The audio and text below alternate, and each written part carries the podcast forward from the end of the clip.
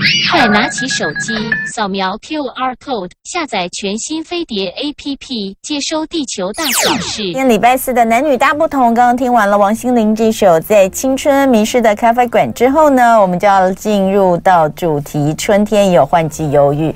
一般来说，大家说这个呃比较容易忧郁的季节是秋冬，尤其是秋天的时候，每一次呃到了秋冬天，你就会看到很多的医生啦，然后这个呃身心科的医师啦，呃咨商师。啊，都会来聊说哦，这个最近这个整间大爆满哦，好多人都因为换季忧郁。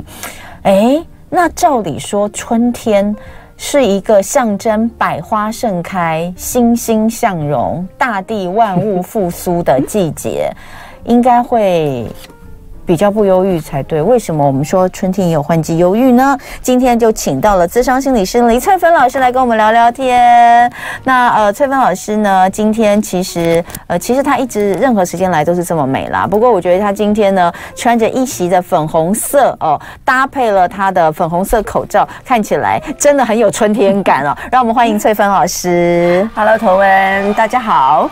好，哎。为什么春天有换季忧郁？其实呃，跟呃季节当中气候的变动、嗯、变动这两个字比较有关。哦，只要有变动就有可能，是不是？嗯、哦，其实刚刚我你在进来之前，我们前面我在跟大家聊长新冠，然后就有好多朋友呃跟我分享他们长新冠的状况。那包括就是脑雾，其实我觉得脑雾这件事情哦，呃，是会让人觉得非常的忧郁跟忧虑的。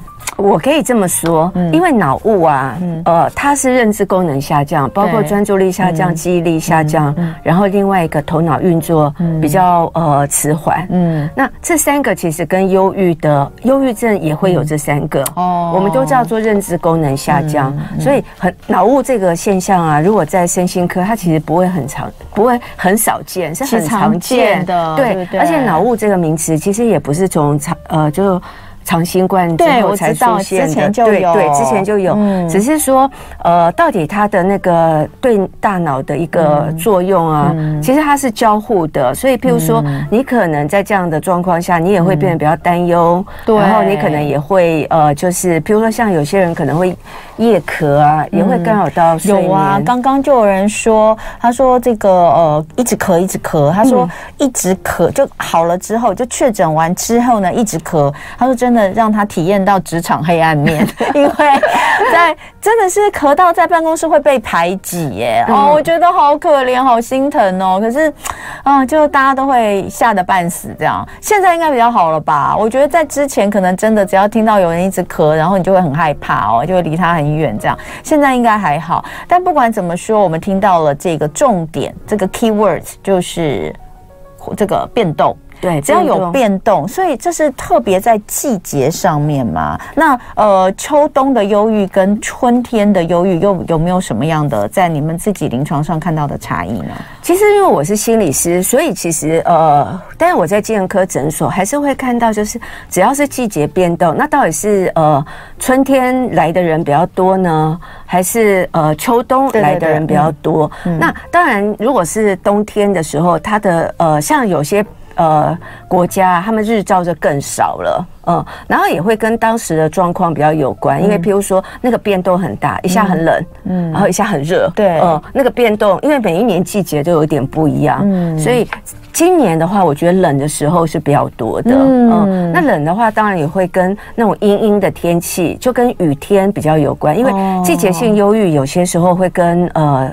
就是阴天、雨天是有相关，像我有很多当事人啊，就是说，真的，一下雨，他整个心情就受到波动，他就会感觉就是外面的天气的阴郁，就像他内心的阴郁，他就会跟我说，他的内心都在下雨了，嗯，所以有时候会有这样的一个状况出现，所以这个当然也会跟呃，会影响到我们脑内的一些分泌的一个呃化学物质的变化啦，所以像。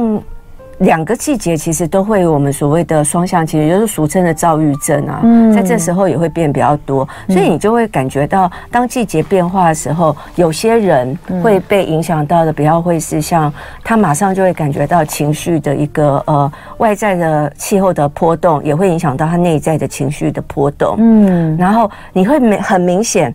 如果像我自己做心理智商啊，的确他的确有外在的事物没有错，但是你会非常的明显哦，发现当气候一变化，然后他的心情马上就会跟着，譬如说他原来可能就是已经是遇到一件事情，他本来比较低落，但如果又有气候的因子加护作用的时候，他就会更低落，那就会变成他做很多事情会比较提不起劲来呀，或是他会觉得他很嗜睡。嗯，因为其实像有些时候，如果是冬天呢、啊，我们常会说，呃，不但是动物有一点冬眠的现象，嗯、那可能呃人类也会有一点，嗯、你会觉得好懒洋洋哦，嗯、啊，又觉得好想睡哦。我现在跟大家讲讲，大家可能也会觉得没有，今天真的很想睡啊，因为今天又礼拜四，我就说上礼拜因为大家上六天班，本来就只有休一天很累，然后这个礼拜又已经这个又撑了四天，我礼拜四，我我之前有有有，我常跟那。那个我的听众朋友们讲，我说真，我真的有看过一个研究，而且我也觉得相当符合自己的状况，就是每个礼拜你觉得礼拜四早上最痛苦。嗯，我不是礼拜一，你不是礼拜一也痛苦啊，但是礼拜四是真的疲倦哦，就是已经工作已经累积工作一段，那为什么不是礼拜五呢？因为礼拜五你有你有你有一个动力，就是我撑完经济我就放假。对，所以不过你刚刚讲到一句话，我觉得还蛮重要，就撑。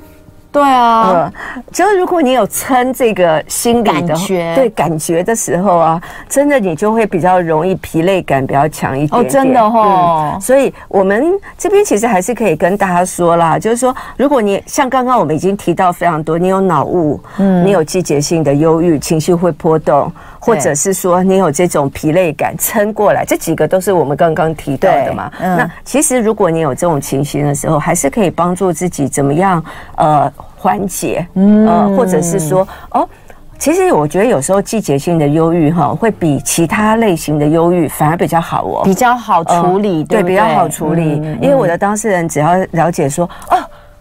找到原因是好的，他哦，原来就是季节，嗯，不是因为我，嗯啊，其实大家心里就会好过很多，然后马上就可以接受这样的状态，然后知道怎么去应对。我个人觉得是比较重要的。对，因为呃，如果都可以讲出是季节性的忧郁，就是已经知道知道原因了嘛。但最讨厌的就是你不知道原因啊，对对，心理的疾病跟身体的疾病是一样的，最怕就是找不到源头。所以待会回来我们就来聊聊，到底什么样的季节忧郁叫反像季节性情绪障碍。今天礼拜四的男女大不同，在这里跟我们一起聊天的是林翠芬老师。我们要聊的是春天也有换季的忧郁。那刚刚有讲到，呃，这个春天的换季型忧郁，因为跟我们认认知上比较容易出现的秋冬忧郁是不一样，所以好像它还有一个特别的名称，叫做反向季节性情绪障碍，叫 reverse sad。S A D reverse sad 到底到底是不是有？因为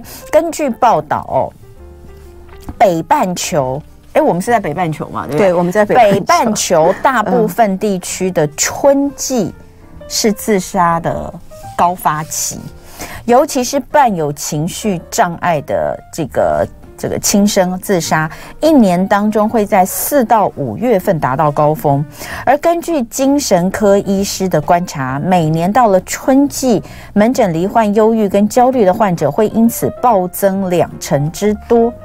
这数字看起来还蛮蛮可怕的，对，怎么怎么跟我们觉得的，嗯、就跟我们理解的好像不太一样，但是真的吗？嗯。其实有时候我会感觉到了，就是说，的确他在呃忧郁比较呃让他感觉到，嗯、我这样说好了，因为它是一个循环，像季节性，它也会是一个循环。嗯，可能每年到了某一个时期或某一个状态，嗯，你其实什么事也没有发生，可是你又会陷入到一个情绪的黑洞里面，或整个就是变得很阴郁的这样的状况。嗯，那如果每一年都会循环的话，有些人循环一段时间之后，就会觉得很烦躁，干脆想要呃，就是做一些做一些了结。呃，对，就是，但是。它其实是会过去的，所以我刚刚有提到，就是我们找到原因，其实是会比较可以帮助他们的。嗯，那当然他们会有一段时间难熬，一就会很难熬。那这个我刚刚还是会讲，会跟他现实生活当中其他的一些对对对状态压力对有会交互作用。对，所以有时候我觉得像季节性的这些忧郁啦，或是我们称作称作这种呃反向季节性的情绪障碍。对，我说一下情绪障碍跟我们说的忧郁会有一点不同，因为它有可能它是一种两种情绪在交互。那也就是我们呃简称来说，有些时候我们就有一点像，譬如说像躁郁这样的状况，你的情绪有些时候在一个高点，然后可能又立刻进入到一个低点。那这个一个情绪的一个那个呃落差，像很多人就会觉得这样的状况其实很痛苦的，嗯，就像你在做那种情绪的云霄飞车一样，一下高一下低，一下高一下低，所以。有时候在这样的状况下，有些人真的会觉得烦躁，嗯，他就会觉得很烦。为什么我要经历这样的状况？为什么是我？我每一年都要经历，或我每每隔几个月就要经历。所以好不容易把自己进入到一个比较相对平静，然后哎觉得舒服一点的状况，哎又进入下一个这样的一个波动，嗯，所以有些人他是两个都有哦，就是呃春天的时候，那秋天他也有，对。那如果我把嗯。我当事人的那个呃来咨商，我们都会写一下他的时间表，你就会真的发现，哎，他什么时间点密集的都会过来，嗯，嗯，那我们就会感觉是跟气候有关的。嗯，那另外有一种，我觉得也会跟气候比较有关，我们叫做高敏感的人，嗯，呃，就是他比较呃，我们俗称的那个 HSP 啦，就是嗯。Highly sensitive person，嗯，哦，就他们高敏感。那你如果说他是高敏感的状况下，他对于外在环境的变动，嗯，也会比较敏感，包括光线，哦，包括一些气味啦，或是像有些人比较敏感。花粉啊，这些，嗯、哦，他们可能在这个季节，他就会整个身心身心都会变得比较敏感一点，就是、呃、还有气候的波动，我觉得还是一样，温度，温度也会造成他身体不舒服，对，会身体不舒服，那生理就会影响心理，心理也会影响生理，嗯，所以我就是说很多都是交互作用，嗯，嗯那。我们的功能就是呃，厘清了之后，接下来就是来看说怎么做是比较有帮助。因为虽然看起来大家好像在这个季节很多忧郁的状况，可是个别差异还是很大的哦。嗯，每一个人的状况还是有很多不同的。那你可不可以举个例子？就是你有没有这种春季忧郁的患者？然后你你是他的状况怎么样？然后你后来是怎么样去协助他呢？如果说像呃春季忧郁啊，就是呃可能。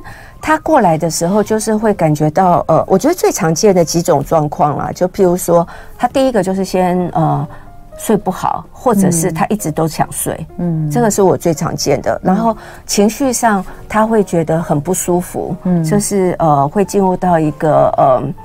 觉得很烦躁，我最常遇到的是烦躁，嗯，然后像我刚刚跟你说的也是，就是他内心觉得他正在下雨，然后他会有一点整个人想缩起来的感觉，不想与外界互动，然后会觉得他这时候可能会不想见人啊，或者是说，呃，他会觉得这时候好像呃跟别人互动的时候，他心里的压力特别的大，嗯，那。当别人来关心他的时候，他也希望呃不要再来关心我了，因为也许他就譬如说他就不去上课了，嗯，嗯，所以我有时候会遇到这个季节会发生一件事情，就是他们常会在这时候想要休学，嗯，就不想念了，嗯。嗯，然后如果说呃呃秋春天的时候，通常都是在开学前，对对，那开学前你如果跟你的爸爸妈妈，因为你也是爸爸妈妈嘛，他要跟你说。呃，我不想上课了，我想要休学。那如果你是爸爸妈妈，你会有什么反应？哦、呃，其实大部分的孩子在开学前大概都会有这句话，就是嗯，我不想去上课。对，可是他如果告诉你他想要休学，我请如果说休学比较严重，对对。所以如果我可以跟爸爸妈妈分享啊，如果你的孩子跟你说他觉得他不想要去上课，他想要休学，请你务必要接住。哦，不要说你怎么可以这样子哦，嗯、不要责备他啊、嗯哦。然后先来说，哎，你也会有这个想法跑出来，嗯，相信是有原因的啊、哦。那你可以跟。爸爸或妈妈说，嗯、呃，你会有这个想法是什么状况？你跟我多讲一点，嗯、先接住他，嗯、呃，然后了解之后，他有可能会跟你讲很多各式各样的原因，嗯、他觉得他呃提不起劲来呀、啊，嗯、或者他觉得这不是他想要的啊，嗯、呃，因为因为他们在忧郁的状况下也会呃失去意义感，嗯、呃，那如果说呃在这样。如果有失去失去意义感的时候，嗯，那我们就要跟他说：“哦，你现在有这样的感觉。”然后我们都要说：“现在。”这个阶段，你有这样的感觉，嗯，为什么要加这两个字？就是要告诉他们说，这是暂时的，它会过去的，是一个阶段性的状况，对不对？不会说，因为他们常会说永远，对对，我好不起来了，嗯，我一直都要在这样的状况下，我一直要重复这样的情形，因为每年可能到某个季节，其实这并不是孩子的专利耶，这个是孩子的专利，大人、成人，然后到长辈。也都会很容易就会觉得我就是这辈子都这样了，对，对，他觉得我好不起来了，嗯、我快乐不起来了，嗯、然后我要不断的经历这样的情绪。嗯、所以如果有提到的时候啦，我刚刚跟大家分享的这一些，嗯，那、就可以跟呃对。就孩子啦，或家人，嗯，先接住他，先接住他的情绪，嗯，然后再来看说，然后接下来怎么做你觉得舒服一点，嗯，那有些人在这个状态下，他就是会感觉到好像呃有一点绝望的感觉，或是有一点内心上，嗯，如果说他真的呃会有一点觉得很孤单呢。因为觉得好像只有我，其实会耶。嗯、我觉得尤其在，因为刚好翠芬老师就是呃讲到了这个呃孩子的事情哦。嗯。嗯，那有因为因为如果说他还在青春期，青春期本来就是青春期，真的是荷尔蒙的影响嘛？是不是真的也是比较容易躁跟郁啊？其实青春期的小孩呀，就我就说青少年，或者是说，如果我们把大学也进入青少年，其实是哎，因为现在青少年的阶段很长哦，对，说越来越长，从小学可能十岁开始，然后到二十几岁都算青春期，可能会定义，譬如说小学高年级，对，他有可能就进入青春期，然后一直到大学，嗯，有些人还是会在青春期的这个阶段，所以那个时期很长，那很容易在青春期这个时候的情绪本来就有一个。是比较忧郁的，嗯，他们比较容易忧郁，然后他们也比较容易觉得易怒，这这几个情绪很容易混在一起，他们也很容易觉得很丢脸，嗯，很丢脸的感觉，然后很强大。我们觉得没什么，一点点小事，那他们可能就会放很大很大。就譬如说，像最近我们不是要脱口罩了吗？嗯，哇。我真的遇到非常多人对于脱口罩这件事很焦虑。哎，我前两天有讲，哎，我前两天有跟大家分享，就是说那个口脱罩焦虑，然后有呃分成两部分，一个可能疫情焦虑有，但是大部分国中高中生都是呃容貌焦虑。对对，他是真的有，你真的有人跟你聊这件事哦？真的有，嗯，而且不是说很少，很蛮多的，他们会觉得盖起来，嗯，是一种安全感。对啊，那但是这会造成他的焦虑吗？会，哦，他会焦虑到可能他会觉得要脱口罩，要见到同学，嗯，然后要让大家看到自己的样子。嗯然后呃，就是不能再戴口罩了。他们可能会焦虑到完全不想去上学，然后想要跟同学隔离，都是有可能的。或甚至于去参加某个活动，他觉得好像呃那个活动是要脱口罩，不能再戴口罩了。他也会觉得，譬如说他要运动，运动就不能戴口罩啊，那他可能就会不要去参加那个活动，嗯，或者参加呃某一个是大家都要脱口罩的聚餐，总要脱口罩才能吃饭吧？像这种他也都不要去。哎，这。这是不是特别容易发生在学生呢、啊？嗯，学生大人好像还好，对不对？容貌焦虑这个部分本来就是青少年的特质里面比较容易有的啦。啊嗯、他们比较容易觉得呃自己的哪一个部分，因为他们还会有虚拟观众，就、嗯、在这个青春期这个阶段有一个，嗯、他觉得全世界都在看他。嗯、那大人就会觉得 哪那么真的哪那么多人在看你啊？谁要看你啊？所以他没有，他会觉得全世界都在看我，都在注意我，而且他们可能会有一些我们觉得很小很小，他们会有一种公众的自我意识，就觉得。自己一点小反，就是譬如说，我现在呃肢体动了一下，那他就会觉得大家就我刚刚那个样子，大家会不会觉得我很蠢？嗯，或是他现在上台就跟同学讲话，然后同学莫名其妙的笑了一下，嗯啊，随便乱笑一下，他就说他在嘲笑我。刚刚一定我有什么动作让他觉得很可笑，他就会去解读这些东西，那是不是就会变得更忧郁？所以我就是会感觉了很多忧郁的状况啊，它是有非常多，也也有时候是刚刚好所有的因子都集合在同一个时间点，那他可能就会觉得呃。很不舒爽，身心上很不舒爽。然后再加上，如果又在这个季节，嗯，对不对？比如说像春天，我我觉得春天会忧郁也是正常的。为什么？因为春天的雨很多啊。对，没错，下雨其实是一个重要的关键。秋天，以台湾的秋天来说，台湾的秋天其实是还蛮舒服的，你知道吗？就是只是说这个呃。这个我觉得台湾秋天还蛮舒服的，台湾的春天反而比较不舒服，就是刚好有梅雨季。我我们刚刚有特别提到，就是下雨，对下雨这件事情。嗯，那其实我我也会感觉啊，台湾可能春天的忧郁的状况真的会比呃。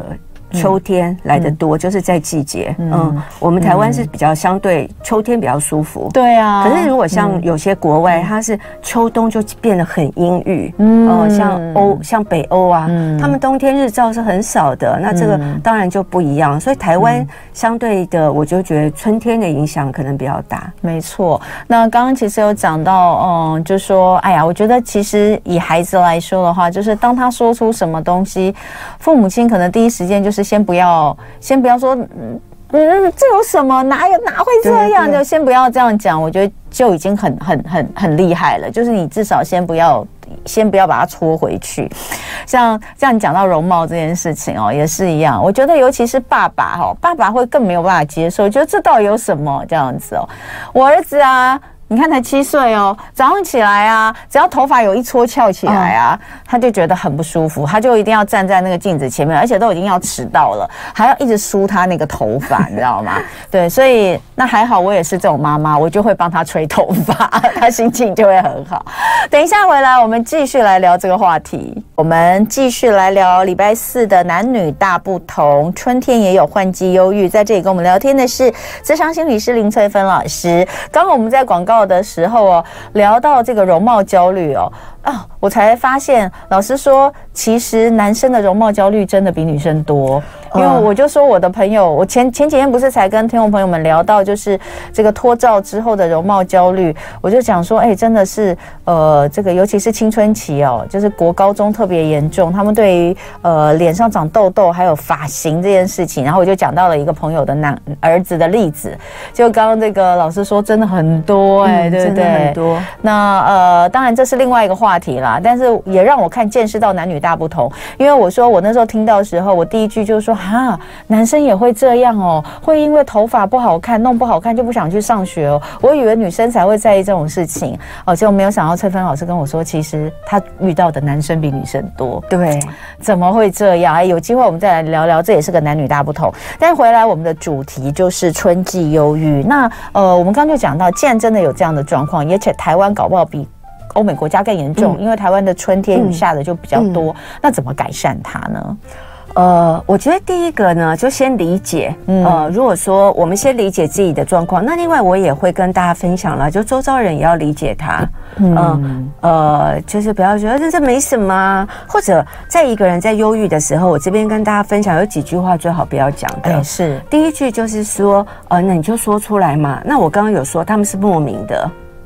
他并没有一个缘由，就比如说，哦，我今天遇到谁谁谁跟我讲了什么，或是我遇到什么挫折，所以我忧郁。其实并不是这样，他没有缘由的。那就算是季节，那他也会觉得他没有办法去跟他讲说，我发生了什么事情。啊，我就说哦，就天气啦，我就觉得不舒服啊。天气也会让你觉得不舒服，所以都是有可能的。我们就是不用强迫他讲，这点很重要。他说，如果他觉得不舒服，那我可能可以问他一下，说，那现在你觉得我们做什么？你需要我们做什么吗？他说不用，你们不要管我就好了。嗯，那也许你们就可以给他一点点的空间，但还是持续的关注力，可以注意他都在做些什么，但不要一直去关心他，因为忧郁的人很怕别人关心。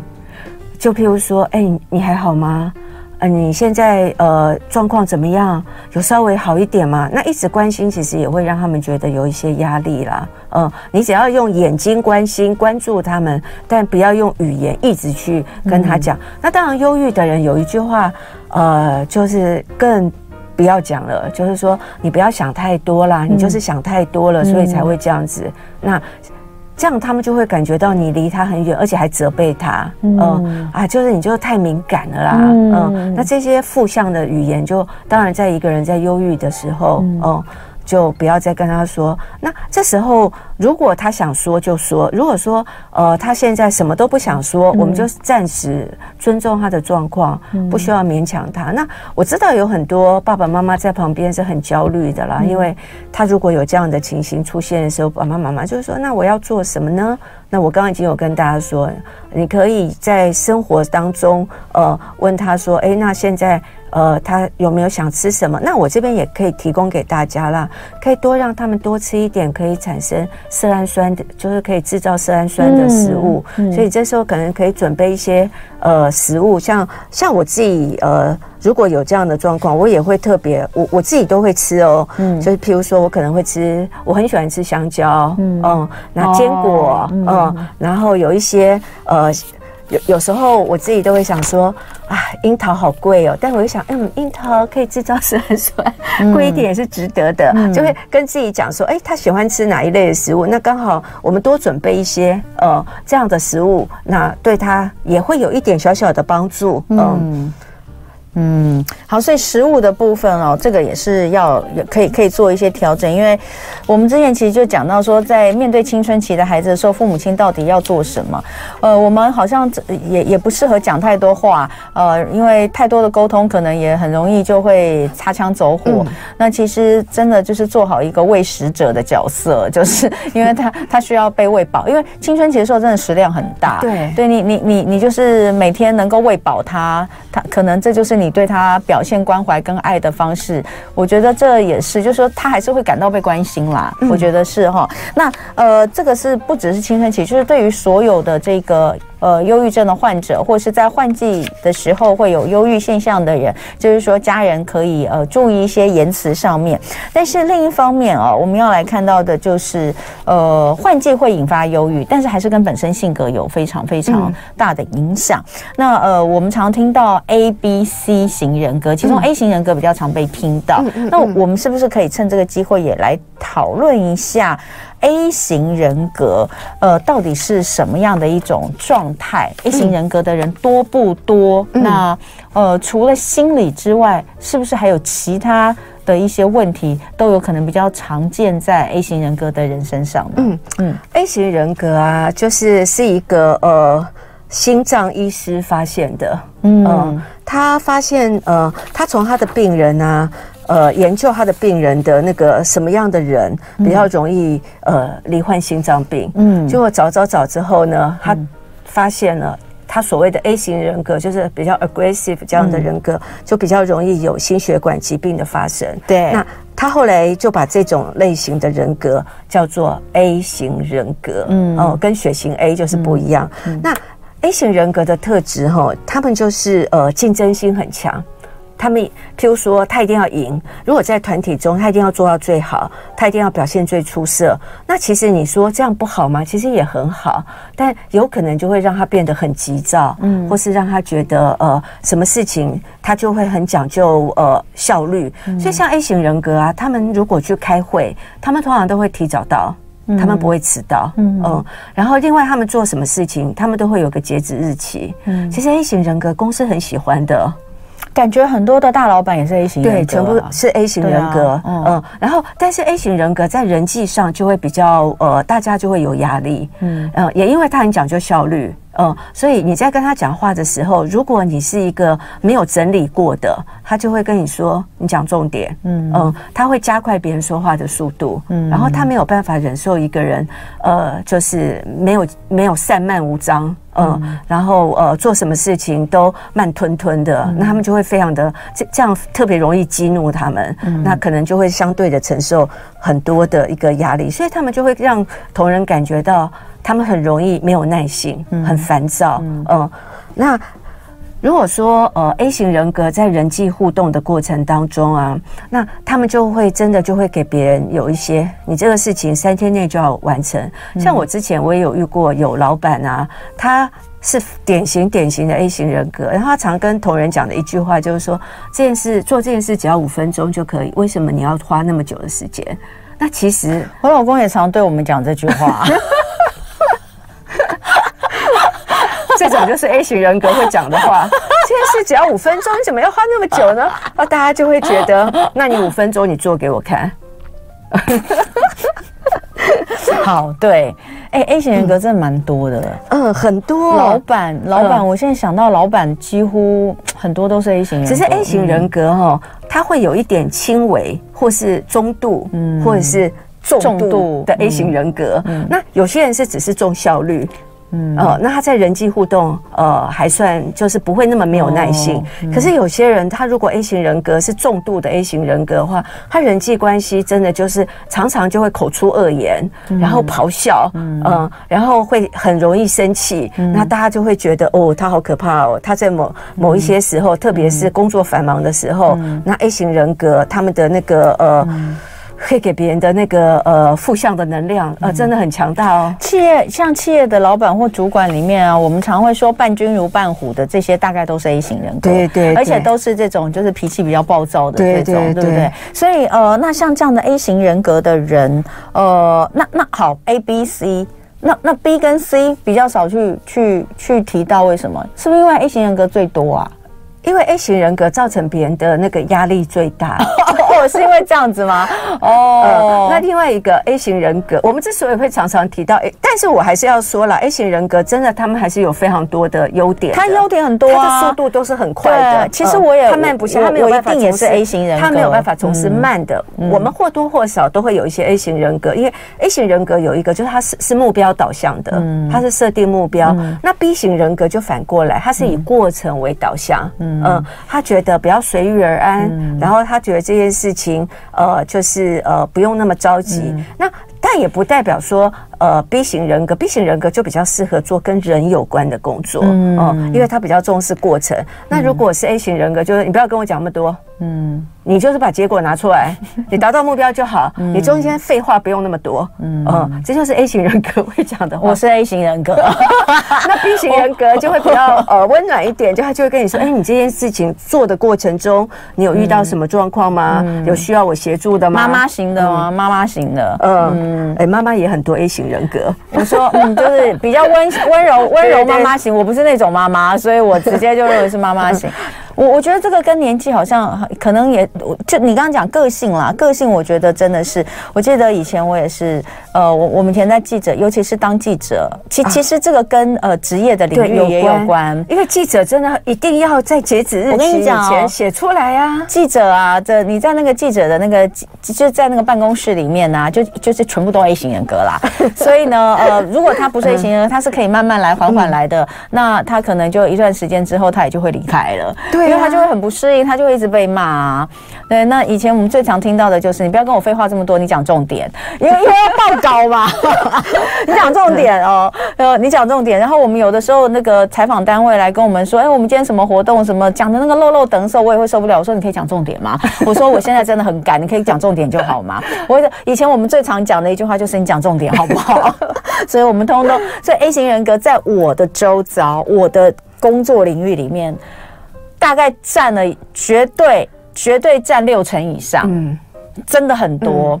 嗯、那呃，至于会不会到让别人觉得不舒服，我觉得那就是看，就是、嗯、就是用词，对，那那耐心，对，嗯，有有耐心一点人可能还好。那但是总之，你会不会给别人压力是一定会的，对不对？所以 A 型人格的人，呃。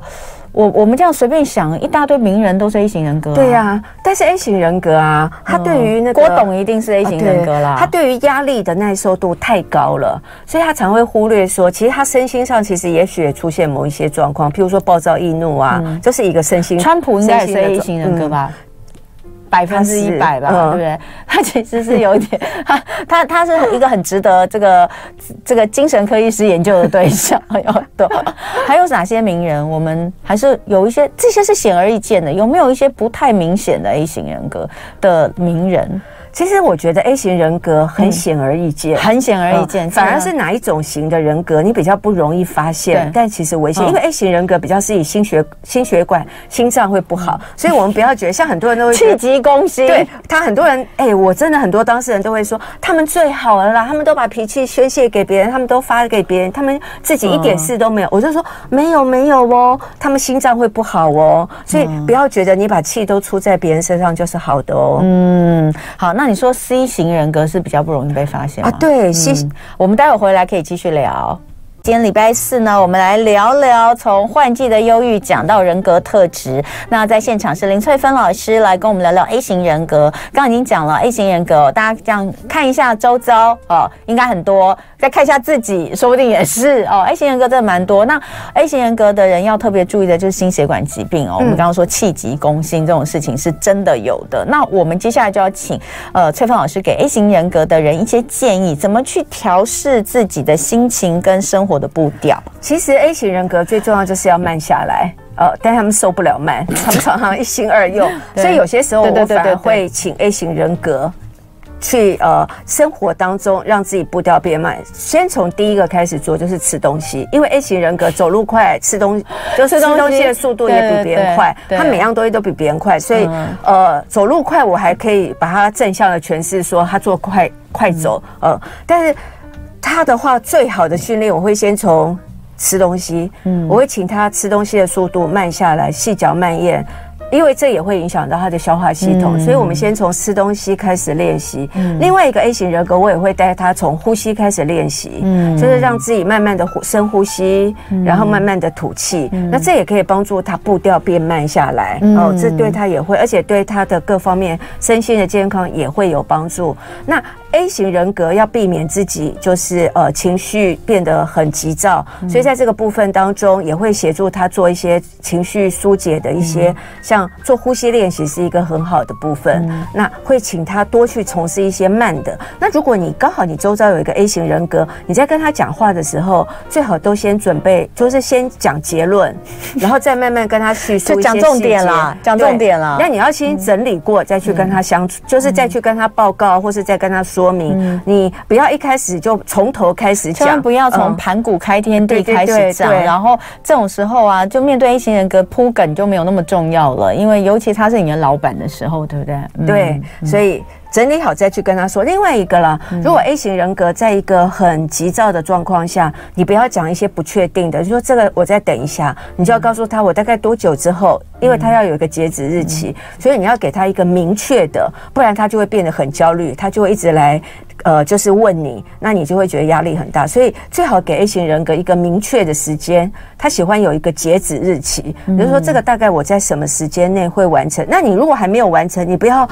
你不要想说等他来问我再说，不行，你要先去跟他报告，不然他就会觉得你不是已经答应我。你一旦对 A 型人格破坏了信任，他觉得你说的没有做到，嗯，呃，那他以后他定你，或是他来要求你，就会更加加倍的。哎，A 型人格跟 A 型人格一起工作，应该是一个很好的状态啊，是很好的状态，没有错，但是会很多冲突。哦，对，就我们以前的办公室啊，就很很火爆。我就讲嘛，记者记者，就以前我我不管在哪一个公司啊，就是只要是新闻部啊。啊，就是大概就是百分之六十以上、七十以上都是 A 型。我觉得我刚刚讲六成都太少，应该百分之七十都是 A 型人格，只是真的程度的不同。我我觉得根本可以讲百分之百。比如说以前我在某一个电视台的时候，呃，我们分成很多，我们本来都分组嘛，社会组啊、生活组啊什么的。那我就讲我们我们那两组，我是在生活组，然后隔壁是社会组。那两个长官都是 A 型人格，因为他们都很急啊。嗯嗯。可是呢，我们生活组的长官就是他个性很急，然后很有效率这样，但他。他不会，他不会动怒，嗯，他就是很明确的告诉你，你现在去怎么样，你这个应该怎么做，你这个应该怎么做。那我们隔壁的那个主管呢，他也是 A 型人格，可是他就是会咆哮的那一种，就通通都是 A 型人格。但是做法不一样，对对不对？嗯，所以我们在这个部分当中，可以把自己的情绪缓、嗯，所以自己情绪缓和、嗯，对他们是很有帮助性，嗯、对别人也有帮助。有人说怎么测自己是哪一型？这没有什么好测的啊！你刚刚这样听还不知道吗？A 型呢，就是你，你就是常会觉得你就是很要求效率，然后动作很快，就像我讲话讲话也很快，然后呢，你常会觉得跟人家说讲重点哦，然后呢，走路也很快，吃东西也很快。我跟你讲，我都是喜欢买那种可以。以抓在手上，然后一边开车一边吃的，因为我不想要浪费时间。这种一心二用也是 A 型人格很典型的，对，对，一定会这样子哈。然后 B 型人格刚刚就讲最无害的，就是介于中间的哈。那 C 型人格呢，就是。比较抑郁型的，对，就会压力会自己受，然后比较不会把自己的心里讲出来。所以刚刚讲的这个 C，其实我后来懂了，就是春芬老师说 cancer 的 C，就这种人比较容易得到癌症，因为就是什么东西都郁积在心里，而且也比较忧郁，比较忧郁，比较容易忧郁的就 C 型了。对，就是所以太顾虑别人而累积压力。所以忧郁症的患者 C 型人格居多，对不对？对，他比较容易，因为他比较以别人为中心。那 A 型人格比较容易造成别人忧郁症吗？啊，对，会。焦虑 A 型人格比较容易让别人恐慌跟焦虑。呃，我遇到很多那个跟 A 型人格工作，他最后比较多的是焦虑跟恐慌的状况会比较多。OK，嗯，好，今天非常谢谢翠芬老师来跟我们聊。那不管怎么样，现在开始哦，又是要进入一个阴雨的季节。你看看，哦，从三月开始又下雨哦，然后四月又下雨，五月又没雨，真的是很多雨。那如果心情上有什么呃不开心的地方哦，那找一个自己能够呃呃相信的人，好好聊一聊天，或者是出去走走、吃吃东西，我觉得都可以帮助自己舒缓心情。今天非常谢谢林翠芬老师。